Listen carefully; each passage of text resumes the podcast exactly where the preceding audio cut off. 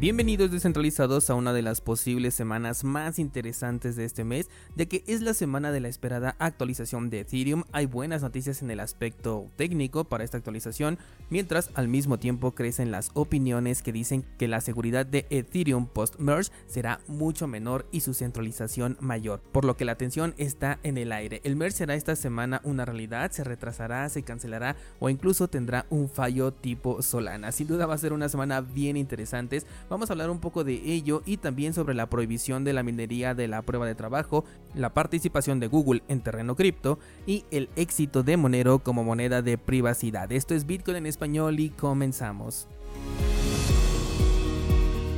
Vamos a comenzar con una actualización sobre el número de casas de cambio que ya están listas para la actualización de Basil, que es la actualización que nos va a dar una segunda semana interesante después de ver lo que ocurra con Ethereum en estos días. La semana pasada te confirmaba que ya 8 casas de cambio estaban eh, actualizadas para dar soporte a la nueva versión de Cardano y ahora ya son 15. Además ya está involucrada Binance en el camino, con lo cual en temas de liquidez para intercambios creo que ya no va a haber ningún problema. Además de que los exchanges descentralizados, entre comillas, como siempre, todo lo que es DeFi va entre comillas, también ya están en proceso de actualización, como por ejemplo Wing Riders, SundaySwap y también MinSwap. Eh, recuerda que la actualización está programada para el 22 de septiembre que es justamente una semana después de lo que va a ocurrir con eh, la actualización de Ethereum, no vas a tener nada que hacer con tus tokens ADA. Existe la probabilidad de que el día de la actualización las transacciones se vean ligeramente afectadas, incluso los exchanges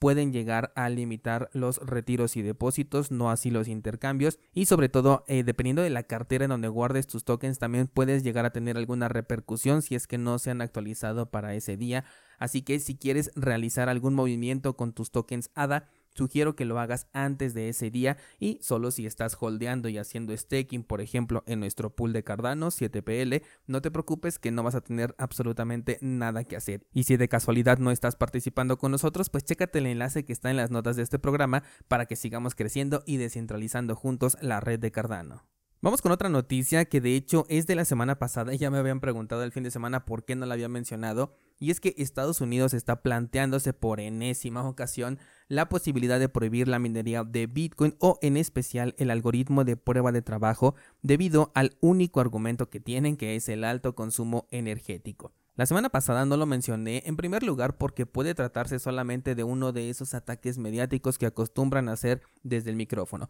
En segundo, si lo bloquean, pues en Estados Unidos simplemente pasará lo que ocurrió en China. Simplemente van a migrar los mineros a otro país, el cual se verá beneficiado por recibir a estos mineros, ya que el incentivo para la minería sigue existiendo, o sea, el que lo prohíba no, no elimina este incentivo y un gobierno más inteligente, más allá de prohibirlo, puede llegarle a sacar beneficio. Mientras tanto, el precio de Bitcoin, justamente el jueves que se anunciaba esta noticia, comenzó un movimiento alcista opuesto a lo que podría llegarse a pensar de que la noticia afectara negativamente al precio. Por lo tanto, tampoco vi que tuviera ningún impacto sobre Bitcoin. De hecho, creo que es bastante positivo el que haya sido pues prácticamente inmune a esta noticia y demuestra la fortaleza que tiene ya hoy en día Bitcoin. Y esto más allá de preocuparme, de hecho abre un escenario a seguir de cerca que me parece muy interesante. Por un lado, Bitcoin sigue siendo atacado con los mismos eh, irrelevantes argumentos, mientras que la economía tradicional se está encargando de demostrar con hechos la importancia de la existencia de esta criptomoneda. En otras palabras, los bancos y su sistema económico son la mejor publicidad que puede tener Bitcoin, pero hay algo que quiero ver de cerca y es cuál es la postura de estos mismos que están criticando a Bitcoin, así como también la postura de los gigantes tecnológicos frente a los cambios que ocurren dentro del sector cripto más allá de Bitcoin. Y es que te voy a comentar algunas noticias de otros proyectos cripto contra los que la opinión es muy distinta y al final vamos a analizar todo en conjunto. Vamos a comenzar con Monero, cuyo token junto con otros seis más enfocados a la privacidad van a ser bloqueados en la plataforma de Huobi.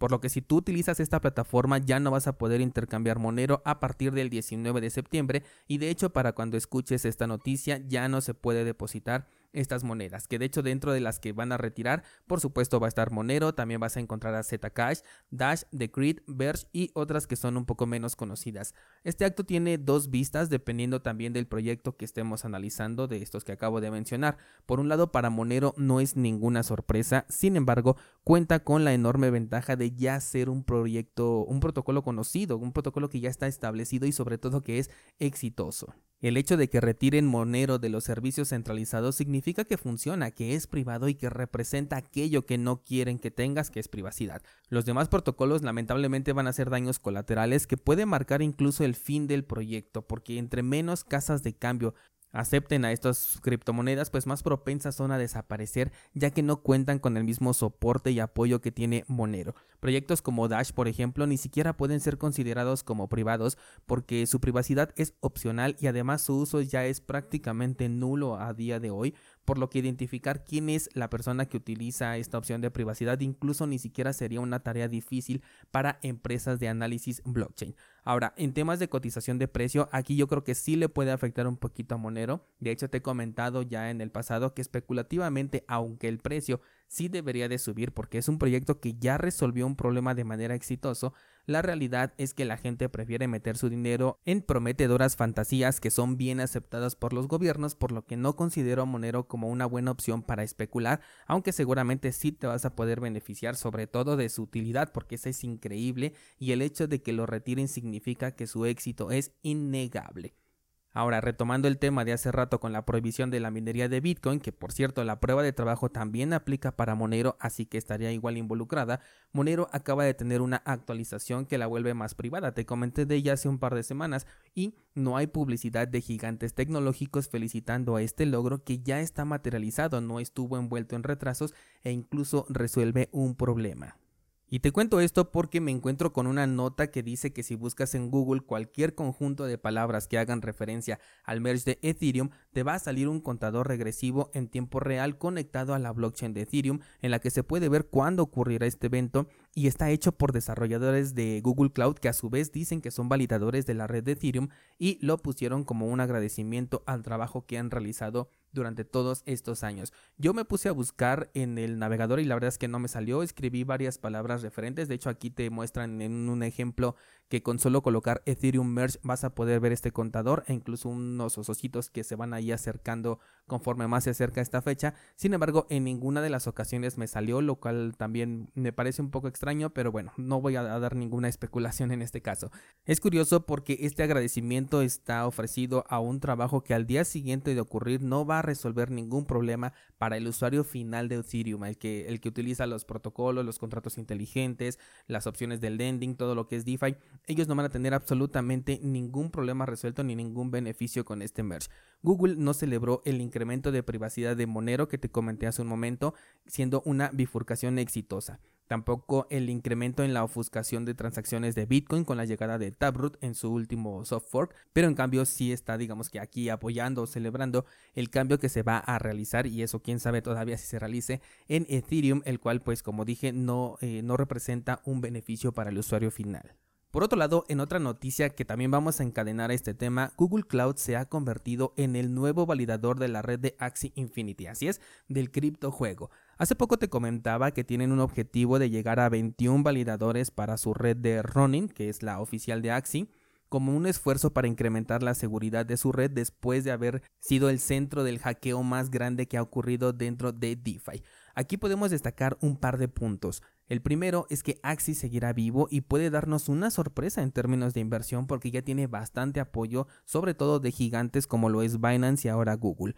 En segundo, ese objetivo que decían tener a largo plazo de ser descentralizado, ya no me lo creo. Para mí Axie va a ser centralizado todo el tiempo, por lo que esa propuesta original que tuvo en su momento sí fue un parteaguas dentro del sector e incluso fuera de él, pero tomando en cuenta el camino que han elegido, ahora lo vamos a considerar como un videojuego normal que utiliza un token que por el momento se puede comerciar, pero no estamos hablando de una web 3, o sea, de una web distinta a la que ya tenemos, no es descentralizado, no brinda propiedad sobre los tokens NFT y encima tiene impacto directo sobre lo que ocurra en Ethereum. Volviendo al tema de hace rato, Google entonces está apoyando también a una empresa que es, centralizada, lo cual también es normal, e incluso se volvió validador de una de sus redes. Lo que sí me sorprende un poco es que no haya subido el precio de su token. A lo que iba con las otras notas ahora sí, es que podemos ver un apoyo para todo aquello que pueden llegar a controlar, mientras un rechazo para aquello que no pueden controlar. Y aunque lo hemos visto siempre y no es una novedad, es importante destacar que esa es la diferencia de cripto, Bitcoin y Monero, que cada uno tiene sus objetivos, su funcionalidad y mientras la sepamos identificar está ok que metamos entonces dinero en donde querramos porque conocemos perfectamente en aquello donde estamos invirtiendo. Un descentralizado, por ejemplo, ayer me comentaba que Ethereum le da la vuelta a Bitcoin y que en el futuro va a ser mucho más grande. Sin embargo, la realidad es que no los podríamos poner a competir porque son cosas muy diferentes. Ethereum podría competir, no sé, contra un Microsoft, un Linux, Android, Chrome, que son sistemas operativos donde corren aplicaciones programadas sin importar si son centralizadas o descentralizadas. Pero tú ves a Android o a Microsoft como una competencia de Bitcoin, pues no, no tienen nada que ver y esa es la misma diferencia que existe entre Ethereum y Bitcoin. El hecho de que Ethereum en este caso tenga un token no la vuelve una competencia para Bitcoin porque sus objetivos son completamente diferentes. Ahora, ¿sirven para ganar dinero? Sobre todo Ethereum, pues por ahora sí, de hecho ya lo ha hecho en, en el pasado pues es como invertir en una startup que tiene mucho potencial por delante, sobre todo si se alinea con lo que los reguladores quieren y hasta el momento parece ser el camino elegido. Pero cada paso que está dando lo va alejando más y más de lo que es Bitcoin y compararlo se está volviendo pues ya como cuando vemos la capitalización de mercado de empresas como Tesla o de Apple en contra de Bitcoin, que lo convertimos en un dato meramente informativo e interesante de revisar, pero que en ningún momento decimos, ah, ya es mejor Bitcoin que Tesla, pero pues que no tienen nada que ver, ¿no? Por un lado estamos hablando de una empresa y del otro lado estamos hablando de un protocolo descentralizado de intercambio de valor peer-to-peer, -peer, lo cual pues no tiene absolutamente nada que ver ni con Tesla ni tampoco con Ethereum. Me gustaría que me comentaras qué opinas acerca de este análisis, de lo que estamos viendo, de cómo están atacando a la minería de Bitcoin. Por otro lado, aplauden lo que sucede, por ejemplo, con Ethereum. También eh, atacan directamente a Monero y Google se pone de lado, por ejemplo, de proyectos que entre comillas son cripto, pero también son centralizados, como el de Axie Infinity. Creo que se nota bastante el apoyo que le están dando y por qué le dan apoyo a cada uno de estos o por qué están atacando a otros mientras les beneficie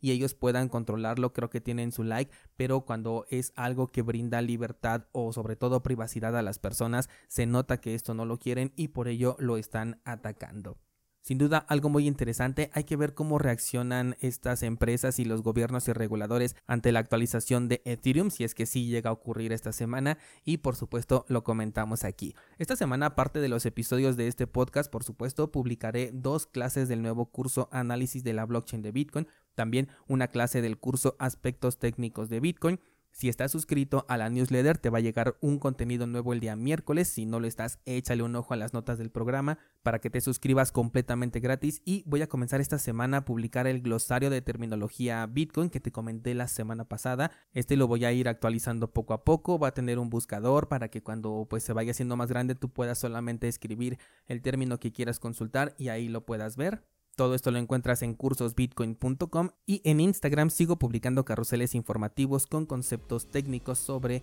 Bitcoin y cripto, así que te sugiero que pases a seguirme. Espero que todo lo que estoy creando para ti te sea de mucha utilidad y pues creo que es todo por ahora, así que gracias y hasta mañana.